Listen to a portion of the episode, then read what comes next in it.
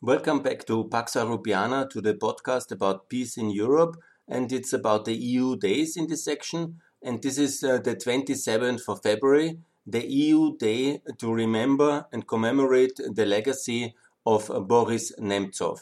Boris Nemtsov is a very important uh, um, personality for the whole world, I would say, because he was the hope for a peaceful, free, federal Russia, which was not to be, unfortunately.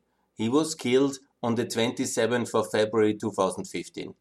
You will see now, you know, how is that so important? And is not the 27th of February already such an important day with the annexation of Crimea and this uh, terrible event of uh, Russia changing the world order by this annexation? Yes, and it's very much connected, obviously. On, on the 27th uh, of February 2014, Russia invaded, annexed, and took over control of uh, Crimea as a revenge action against the westwards orientation of Ukraine and Ukraine being lost for Putin, basically. And then one year later, just days before a major opposition rally, and the main opposition personality was killed in the streets of Moscow at about 11:30 uh, in the night. There is uh, videos about it. You can all check it. And anyhow, it was uh, globally reported at that time because it was a really shocking tidal wave event in a sense. Uh, really um, a show of brutality of the Russian regime towards its opposition. And obviously, it was also by the perpetrators meant to be at that day because the 27th of February, one year before, was the day of annexation. Boris Nemtsov was opposing that annexation and he was, uh, I will outline most of his role in, in the second part of that, but I understand it very much in the connection of Crimea. Crimea was on the 27th of February. It was uh, annexed. One year later, the main opposition leader was shot. Obviously, you know, to really finally establish the line of authority in political murders is always very complicated because rarely the, um, the political uh, responsible will then confess in live TV that he ordered the killing. So that's obviously very complicated uh, and hard proof to obtain. Now they found some Chechens uh, who were supposedly killing uh, him, and uh, some of them have even been sentenced, and some killed themselves, and all these things. But you can assume what the political significance of killing the main opposition leader on the day of that most significant time and epoch changing event of the 27th of uh, February 2014 and to kill him then in front of the Kremlin in the one year later before opposition. What is the meaning of that? I think everybody can uh, conduct, conclude logically out of that. It's a protest against, um, it's a sign of uh, whatever the effort it's called in this uh, language. It's a decapitation you want to basically avoid uh, to have a leading crystallizing figure uh, to lead this anti um, uh, this uh, protest movement against Putin and also to um, to punish him for his opposition uh, to the regime. And also obviously what you do with that is you set a sign to all other opposition leaders that even the most famous personality even the potential heir of Yeltsin even such a kind of a public figure, which every Russian and most of everybody interested in Russian politics knew, uh, he is not uh, safe from the vengeance of the regime. And that's obviously also a very powerful message uh, sending fear to potential other opposition leaders. And so it was. And he died. He had family, children, and he had um, a life. And he was a person, uh, but he was also a symbol. And that was the reason why he had to die also always imagine that in, uh, in Russia, a lot of governments were already toppled by public protests. Never forget, the 8th of March in the, our calendar is the Women's um, uh, Day, the International Women's Day, and that was the moment in 1917 when the first February Revolution, it's called, but it was in March, according to our calendar. It is the 8th of March. So the pro, the idea in 2015 to have major protests was obviously in the mind of Nemtsov and his friends and the democratic Russian opposition, and that's why he had to be killed before. And that is what happened. I think we all in Europe should be aware about um, this kind of level of brutality of the Russian regime under Putin. And uh, the, we are unfortunately not. Yeah. We have not really helped uh, Nemtsov in his opposition. We have also not done any kind of major uh, protest. On the uh, on the contrary, just uh, three months after his assassination, which was obviously a political assassination, it was uh, so that we signed the Nord Stream 2 agreement because the only thing which we in Europe can do without American leadership is basically trying to buy uh, Russia, Putin's Russia, into compliance. So the logic of uh, weakness is here that we should uh, make commercially more links with Russia. The president of Germany calls it the last links, uh, but we have a lot of energy links already in Nord Stream 2. But the idea is basically we give more uh, energy, more money, we feed the beast in a sense. That's the idea, so that he doesn't uh, do any outrageous behavior anymore. But it has not really worked, I would say, after now the poisoning of Navalny, so many other political murders, and all the other things which have happened already.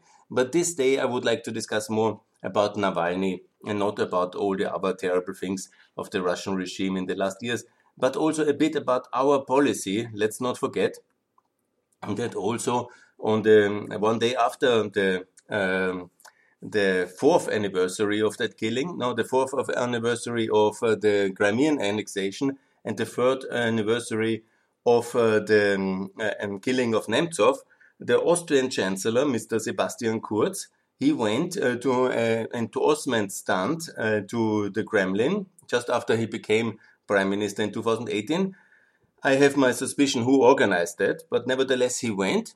And so what happened is that Sebastian Kurz was one of the few, or maybe the only European prime minister to visit on uh, basically this very important days, uh, 27th, 28th of February, when Nemtsov was killed and uh, the Crimea was taken um, Sebastian Kurz went to um, uh, Kremlin before the fourth term uh, elections, because that was exactly on the, um, I think it was the 1st of March 2018, when Putin was running for the fourth term. Normally, according to the Russian constitution, it should be only two terms. But of course, when you are all powerful dictator, you can change the constitution or you can uh, somehow circumvent it with some um, uh, dealings. But, uh, you know, that was also to my best knowledge, Sebastian Kurz didn't visit the site of the Boris Nemtsov uh, murder. And that's a big contrast to Mr. Borrell. I would like to con congratulate Mr. Borrell. I mean, the idea of going to now to, to Moscow on the 4th of, uh, to the 6th of February was a completely failure. And also Lavrov uh, was uh, treating him miserable and it was a strategic mistake to go. But nevertheless, Bor uh, Borrell, you know, you don't need to like him or not, but he has some kind of uh, moral fiber as well, because he is obviously in his core a good person. Yeah, he is a good person. He's not interested in money or so. He is really a human rights activist from the left. Yeah, but he is a human rights activist. He cares, and he went to the site visit, or really where Nemtsov was killed.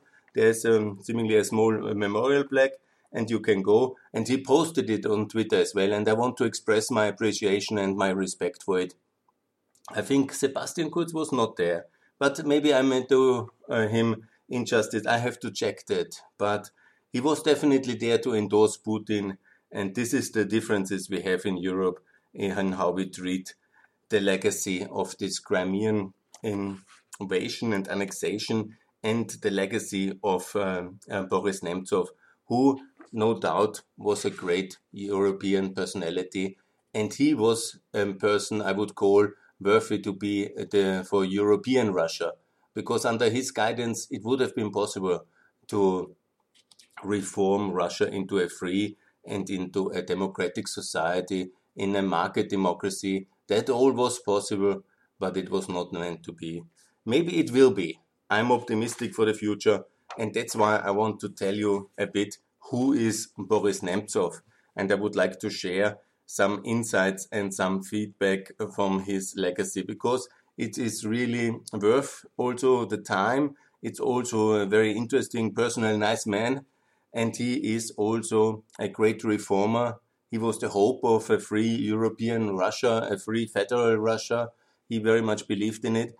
And in when some twists and turns of the policies of the 90s and some constellations would have been different, maybe our relation with Russia would have been completely different when some aspects, unfortunately, were not to be. Yes, Boris, he was a nuclear scientist by education. That's something very important in the Soviet Union, obviously, a nuclear power. He got all this uh, education. I would like to remind you, Mrs. Merkel famously said, because she is also a, a physicist, she said very famously that this was one of the few sciences uh, the Soviets and the communists could not uh, falsificate uh, because they had to keep the uh, laws of nature intact. Yeah? So most uh, smart people in uh, the communist countries, the smartest, obviously they went often in the natural science because obviously what the, the economics or other science they were totally confused in the Soviet Empire and far from the facts. Young nuclear scientist, and then was also Chernobyl in 86, and obviously it was a galvanizing event. He was born and lived and um, worked in uh, Gorky, and that is a town, unfortunately, uh, named after some communist hero, I don't know, and he was certainly a criminal. And um, basically, Boris uh, Nemtsov was the man then promoting the change uh, to Nizhny Novgorod, which is actually a very beautiful town in Russia, in European Russia, at the Volga. It's a beautiful place, not too far away from Moscow, and also with all this kind of ancient Viking, Variga traditions, the Kremlin uh, River. It's beautiful place. Yeah?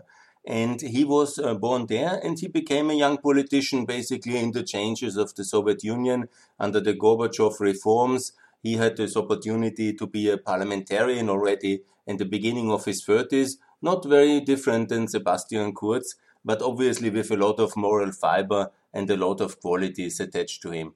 And he was in 1990 already uh, in the Soviet Union still. He became a member of parliament for Gorky. And then he be early became an ally of Yeltsin uh, for a democratic Russia. He was on the um, liberal side economically, and he was a reformer against uh, the communist establishment. And he was part of this 500 days program.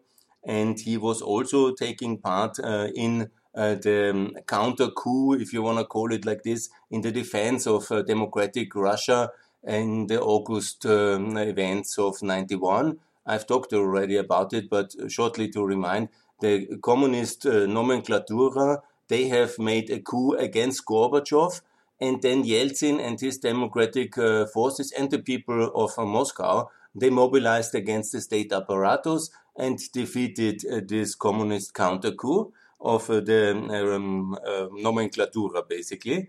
And they uh, you know, uh, um, won this confrontation with the ex-Soviet system, with the Soviet system.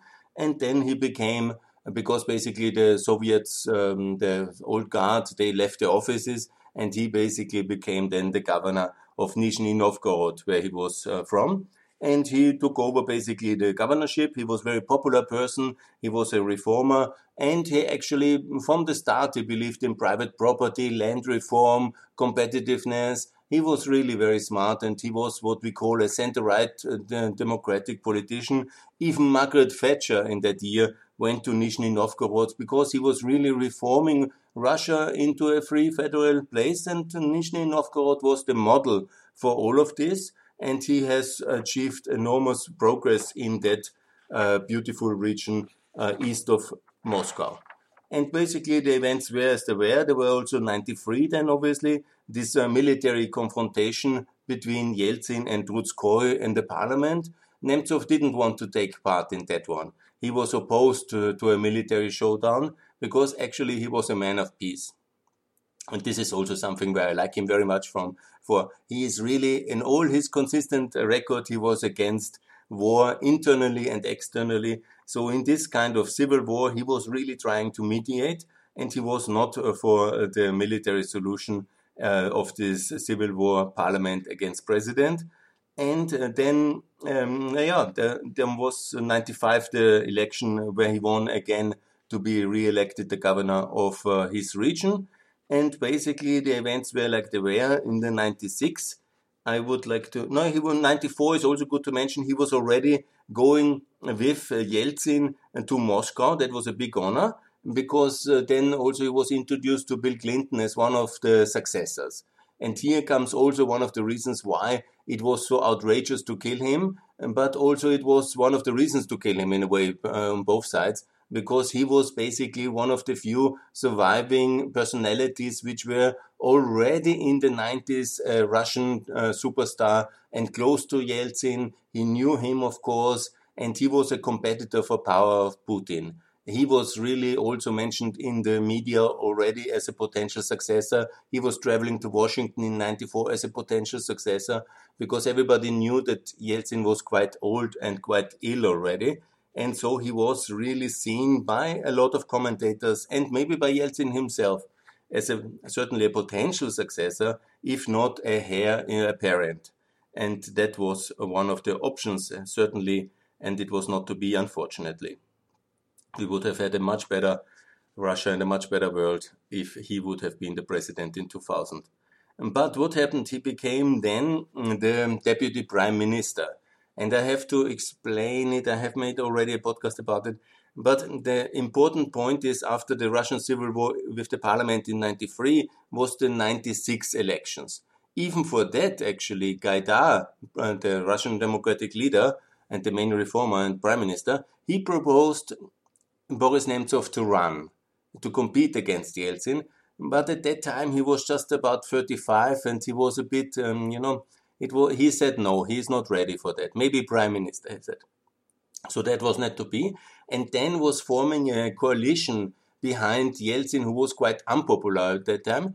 And in 95 already the communists have won the parliament election. So basically there was a big threat that also Zyuganov, the communist leader, will win the presidential election in 96. That would have been obviously terrible.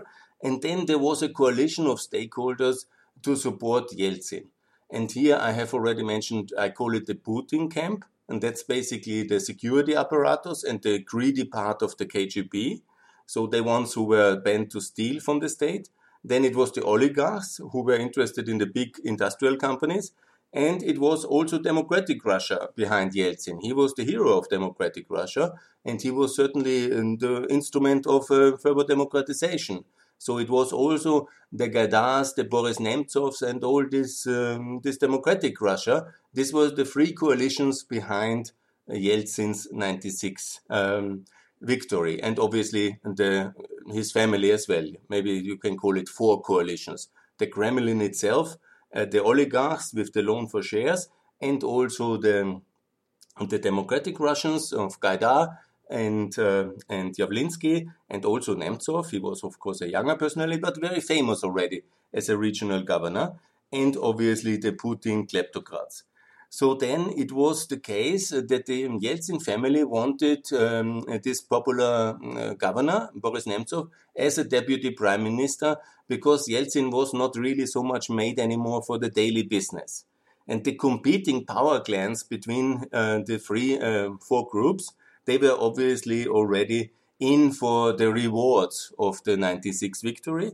And it was a disaster because they all went in for the spoils. Nobody cared anymore for uh, the uh, general good. And the budget broke, and the ruble broke, and the crisis escalated. And after two good years as a deputy prime minister, the government resigned, and Boris with them. And it was, of course, a big crisis for his career.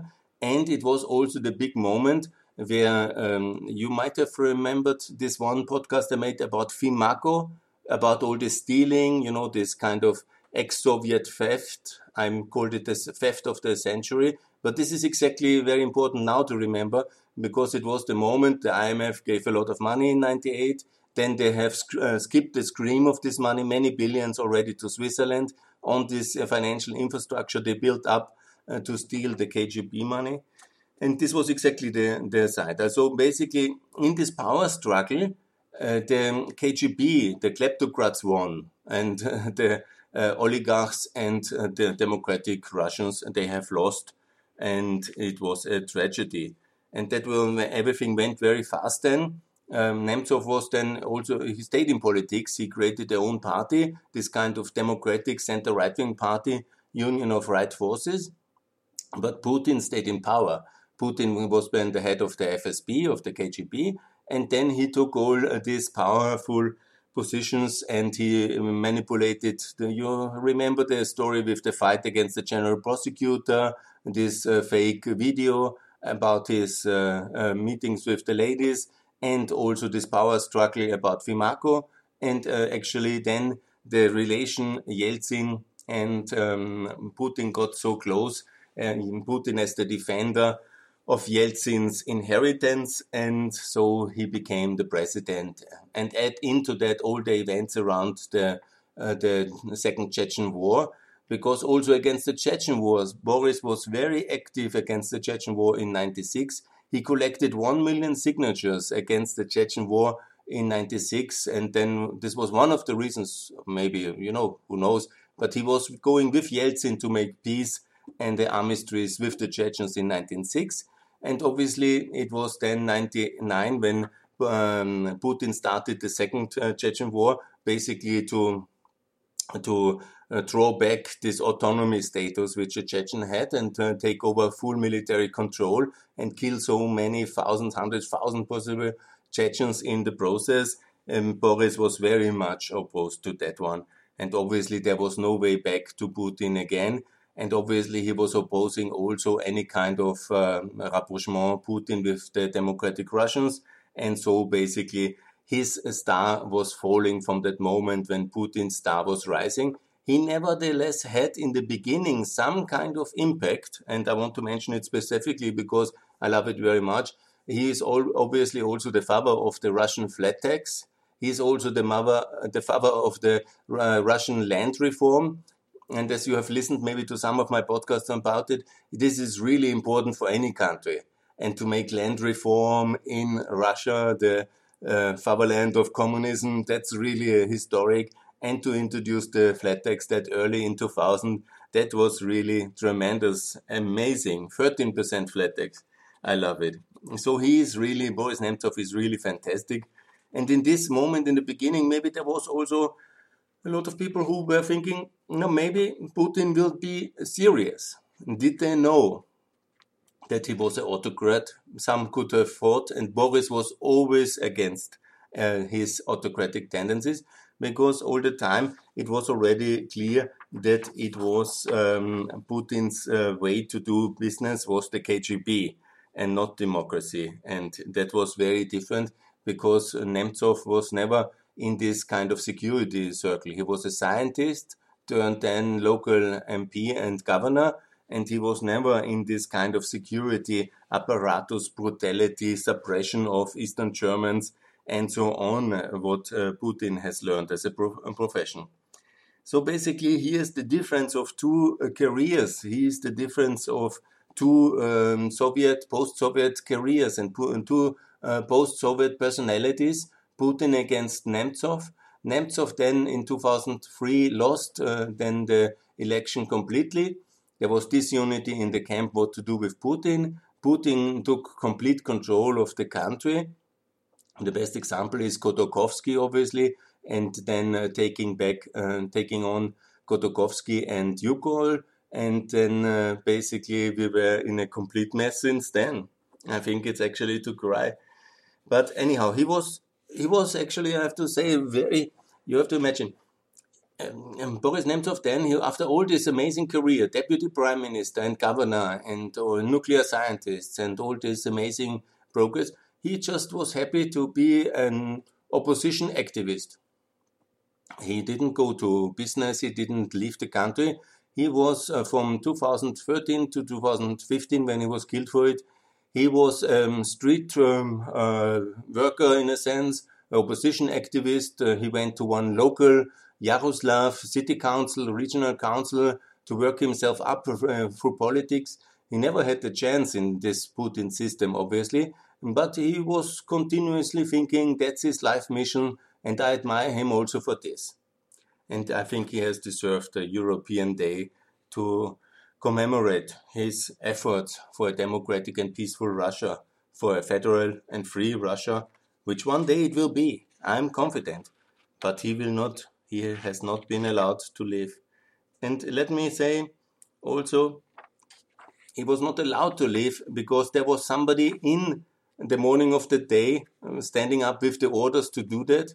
Somebody went to this bridge with a car, and there were several people, one driving and maybe two or three, one shooting. He was shot with several uh, uh, bullets. It was meant to kill him. He had alone four bullets in his body, and he died for his uh, convictions and for his uh, stamina to believe in a better and freer Russia.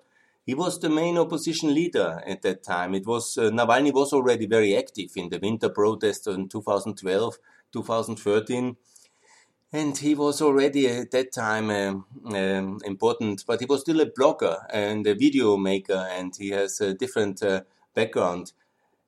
Boris Nemtsov, in many ways, was um, what we call a political nobility in Russia. He was not just one op- opposition leader, he was instrumental in the reforms in 1991. He was there at the White House storming, he was there in 93, he was there in 96 in Chechnya he was uh, one household name when Putin uh, was basically a nobody. And uh, he was already famous in Russia in 91 when Putin was just on the car back from Eastern Germany uh, trying to find a job in St. Petersburg.